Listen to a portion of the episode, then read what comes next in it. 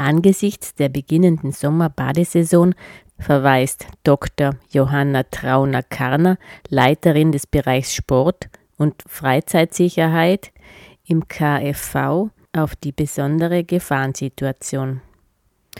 Das KfV ist das Kuratorium für Verkehrssicherheit.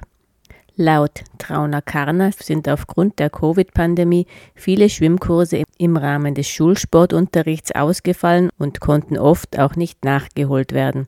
Viele Kinder und Jugendliche könnten aktuell gar nicht, unsicher oder im besten Fall nur mittelmäßig gut schwimmen, erklärt die Leiterin des Bereichs Sport und Freizeitsicherheit des Kuratorium für Verkehrssicherheit.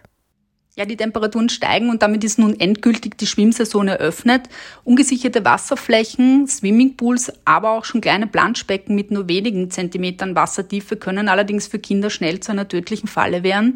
Bei Kleinkindern ist Ertrinken sogar die zweithäufigste Todesursache. Was sollte man in der Nähe von Gewässern und, und Schwimmbädern beachten, wenn Kinder mit dabei sind? Kinder sollten, auch wenn sie schon schwimmen können, in der Nähe von Gewässern nicht unbeaufsichtigt bleiben. Gerade bei Kleinkindern allerdings gilt, dass sie auch in unmittelbarer Griffweite beaufsichtigt werden sollen. Das heißt, wenn sie umfallen, dass man sie sofort erwischt.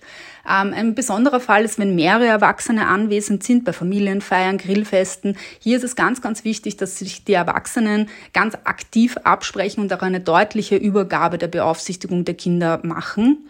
Ein netter Tipp für kleinere Kinder ist auch, dass man ihnen gleich von Anfang an lernt, dass sie sich am Bauch legen können, wenn sie zu einem Wasser kommen und drinnen britscheln wollen. Somit kann man wenigstens ein kleines bisschen Zeit gewinnen, dass sie nicht kopfüber gleich sofort ins Wasser fallen, sondern wenigstens noch am Bauch liegen. Auch ein guter Tipp ist, Kinder in gut sichtbaren Badekleidungen zu kleiden. Das heißt, je greller, desto besser, weil im Fall eines Falles können Kinder unter Wasser so auch schneller gefunden werden. Und Pools, Biotope, Schwimmteiche sollten mit einem eigenen Zaun abgesichert werden, mit einer selbstschließenden und versperrbaren Türe.